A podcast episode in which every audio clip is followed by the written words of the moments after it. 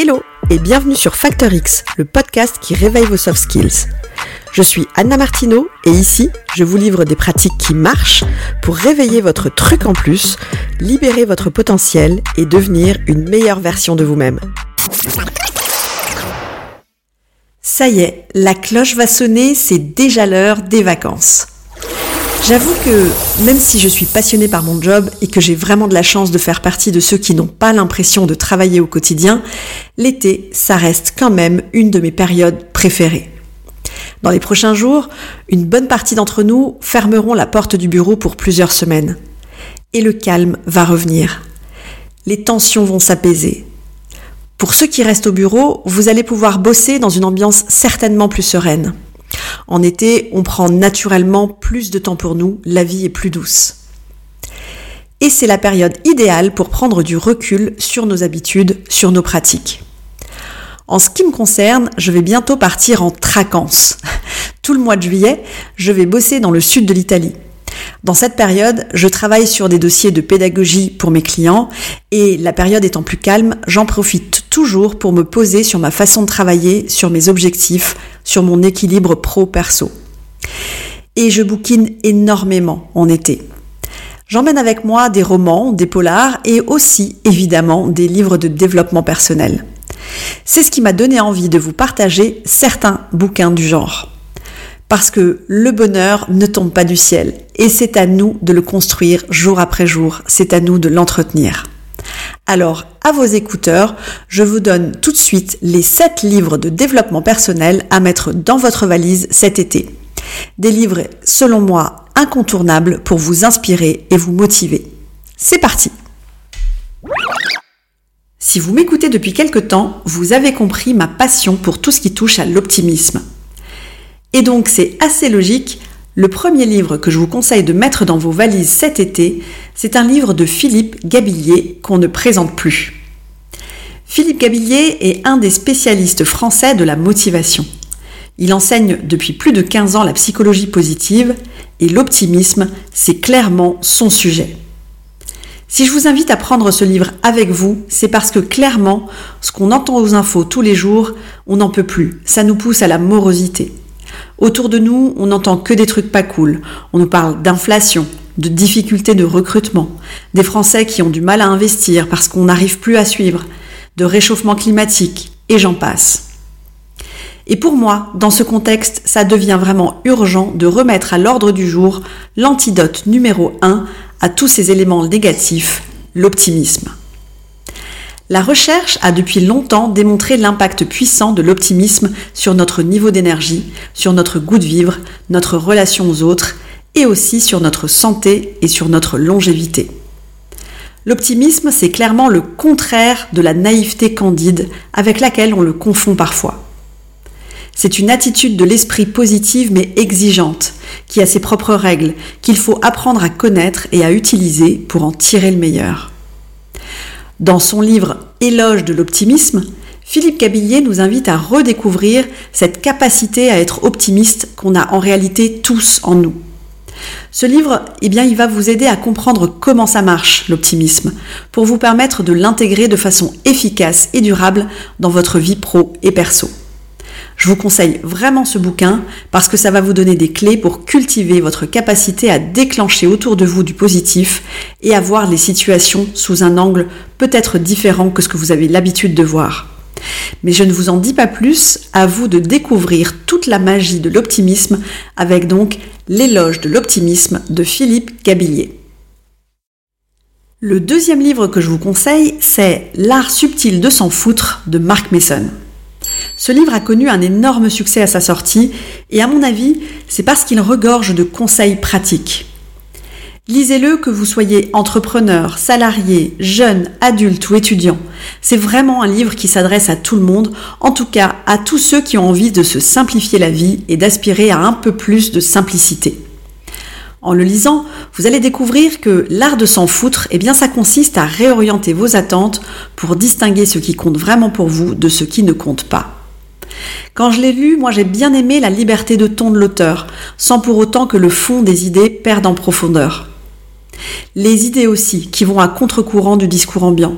Et l'humour légèrement décalé qui, sincèrement, n'enlève rien à la pertinence des propos. Si vous avez envie de rire un peu sur un sujet qui a priori est plutôt lourd, ne ratez pas Furiously Happy, chronique désopilante sur des choses qui le sont moins, de Jenny Lawson. L'auteur, qui souffre de dépression depuis de longues années, partage dans ce livre sa longue expérience avec la dépression et d'autres maladies chroniques et de comment ça l'a amené à vouloir vivre sa vie en étant furieusement heureuse. Dans son parcours, Jenny Lawson a un jour un déclic. Une nouvelle qui aurait dû en réalité la dévaster fait surgir en elle de la colère et de la rébellion. Et c'est à ce moment qu'elle décide de profiter intensément de la vie. Elle décrit dans le livre sa volonté d'outrepasser les épreuves en disant oui à toutes les bonnes opportunités qu'elle rencontre. C'est vraiment un livre, vous verrez, qui vous fera rire à voix haute et qui vous motivera, je l'espère en tout cas, vous aussi, à être furieusement heureux au quotidien. Si vous avez envie d'une vraie bulle d'oxygène dans votre vie tumultueuse, alors je vous conseille Kilomètre Zéro de Maud Ankawa. Dans ce roman, on assiste à un voyage initiatique qui va être un prétexte pour nous donner des pistes de réflexion pour améliorer notre mode de vie. Les conseils que vous lirez peuvent vous sembler évidents. Alors sur le papier, c'est sûrement parfois vrai. Mais la réalité, c'est qu'on se rend vite compte que notre vie quotidienne est en réalité très éloignée de toutes ces évidences. Ce roman va certainement vous pousser à vous interroger sur vous-même, sur vos désirs et le moyen de les atteindre. Je pense sincèrement que ce roman fait partie des livres qui peuvent changer notre perception des choses. Au-delà de ça, c'est une mine d'informations sur des sujets comme le bouddhisme ou la méditation, même si parfois j'avoue, ces descriptions m'ont paru un petit peu trop présentes. Je vous conseille donc ce roman si vous avez envie de vous faire du bien. C'est une vraie ode au voyage, un voyage intérieur et personnel pour se retrouver, s'ouvrir au monde, changer notre vision et notre rapport au monde qui nous entoure. Dans le petit livre de l'Ikigai, Ken Moji nous invite à trouver notre raison de vivre rien que ça. Notre raison de vivre, vous savez, cette chose, cette action qu'on fait avec plaisir et qui nous apporte énormément de bonheur.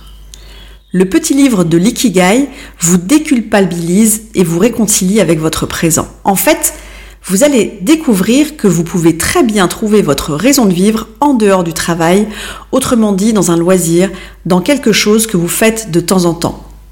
Il remet l'église au milieu du village quand on lit qu'on peut très bien être heureux dans un travail qui ne nous fait pas vibrer ni rêver. Et pour ça, il faut juste qu'on le fasse avec davantage d'attention et de cœur. Un de mes auteurs fétiches sur ce genre de sujet, c'est Tal Ben Sahar. Il a écrit plusieurs livres que j'adore vraiment, dont L'apprentissage du bonheur, que je vous conseille aussi en passant si vous ne l'avez pas encore lu. Mais aujourd'hui, j'ai envie de vous parler de l'apprentissage de l'imperfection. Ce bouquin, c'est une vraie pépite. Vous verrez, Tal Ben Sahar sait comment nous parler, à nous qui sommes pour la plupart des perfectionnistes ambulants. En tout cas, c'est mon cas. Et peut-être que vous aussi, vous êtes comme moi, vous faites partie de ceux qui veulent tout et tout de suite et dans tous les domaines de notre vie. L'apprentissage de l'imperfection nous parle de notre vie pro et aussi de nos relations et de nos émotions. Ce livre va avoir le pouvoir de vous apaiser et en plus, il vous donne de vrais outils pour vous accepter comme vous êtes et pour accepter la vie comme elle vient. En le lisant, vous allez découvrir comment laisser tomber votre besoin que tout soit parfait autour de vous et ça, ça fait un bien fou.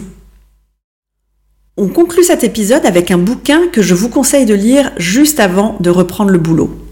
Vraiment, suivez mon conseil, ne l'ouvrez pas en arrivant en vacances parce que vous verrez, en réalité, il va vous aider à préparer votre reprise et à rester zen encore plusieurs semaines après votre reprise au bureau. Ce livre, c'est bien entendu J'arrête de râler de Christine Levicki. Il est sorti il y a déjà quelques années et si vous ne l'avez pas encore lu, c'est vraiment, à mon sens, un must-have dans votre bibliothèque. Si vous l'aviez lu à l'époque, eh bien, je ne peux que vous conseiller de le relire avant la rentrée, ça ne peut que vous faire du bien. En tout cas, moi, très sincèrement, c'est clairement ce que j'ai prévu de faire cette année. Dans J'arrête de râler, Christine Levicki s'est lancé le défi de ne pas râler pendant 21 jours d'affilée. Ce livre est drôle, attachant et bourré d'outils et d'exercices très concrets. Alors, je ne sais pas si vous êtes de la team râleur, et si c'est le cas, eh bien, foncez, achetez le livre.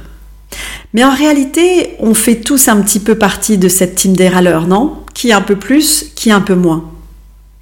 On râle tous les jours, on râle contre les transports, on râle contre le manque de temps, contre la météo, les collègues, la direction, les impôts, bref. Le truc, c'est que ces râleries quotidiennes, eh bien, ça nous épuise et ça nous fait passer à côté de l'essentiel. Il paraît qu'une personne râle en moyenne entre 15 à 30 fois par jour. Et si ça devient vite insupportable pour notre entourage, c'est finalement tout aussi énervant pour nous-mêmes. C'est frustrant, agaçant, fatigant. Dans J'arrête de râler, Christine Levicki en fait va vous proposer de relever le défi des 21 jours sans râlage. Avec ce challenge, vous allez tourner le dos à ces énervements et à cette fatigue que la râlerie engendre et vous allez retrouver plus de calme et plus de plaisir dans votre quotidien. C'est une méthode en fait toute simple en quatre phases et très efficace pour transformer votre quotidien. Ce livre, c'est un véritable cadeau que vous vous faites pour repartir du bon pied à la rentrée. Et c'est aussi un très beau cadeau que vous pouvez faire à votre entourage, parce que c'est sûr, tout le monde en a besoin. Moi, à l'époque, je l'avais offert à mon mari il y a quelques années, parce que clairement, j'en avais juste vraiment marre de l'entendre se plaindre tous les soirs en rentrant. Il y a eu une période où vraiment je trouvais ça insupportable. Quand je lui ai donné, il a souri un peu jaune, euh, genre euh, mais n'importe quoi, c'est quoi ton truc? C'était en réalité au tout début de notre relation, à l'époque où il me prenait encore pour une timbrée avec mes trucs de développement personnel. Et un jour, va savoir pourquoi, il a fini par le lire. Et surtout, il a arrêté de râler. Alors, en ferez-le vous aussi à votre entourage. Mon dernier challenge de la saison, c'est évidemment de courir dans votre librairie préférée pour acheter les livres dont je viens de vous parler. En les récupérant, vous allez certainement tomber sur d'autres livres du même genre et certains vont peut-être vous inspirer. Alors laissez-vous tenter. Profitez de l'été pour prendre soin de vous. Quant à moi, je vous souhaite un super bel été, que vous partiez ou non. Prenez du temps pour vous et kiffez. À partir de la semaine prochaine, on se retrouve pour les rediffusions de vos épisodes préférés. Et du coup, j'en profite pour vous dire un énorme merci. Vous êtes de plus en plus nombreux à m'écouter ici et à me faire vos retours. Alors vraiment, merci à vous. Et si vous ne l'avez pas encore fait, n'oubliez pas de laisser un avis 5 étoiles et de commenter sur Apple Podcast. Ça va vraiment m'aider. À très vite Si cet épisode vous a plu, le meilleur moyen de me le dire et de me soutenir, c'est déjà de vous abonner au podcast et ensuite de me laisser un avis 5 étoiles. Ça va vraiment m'aider. Alors d'avance, merci pour ça.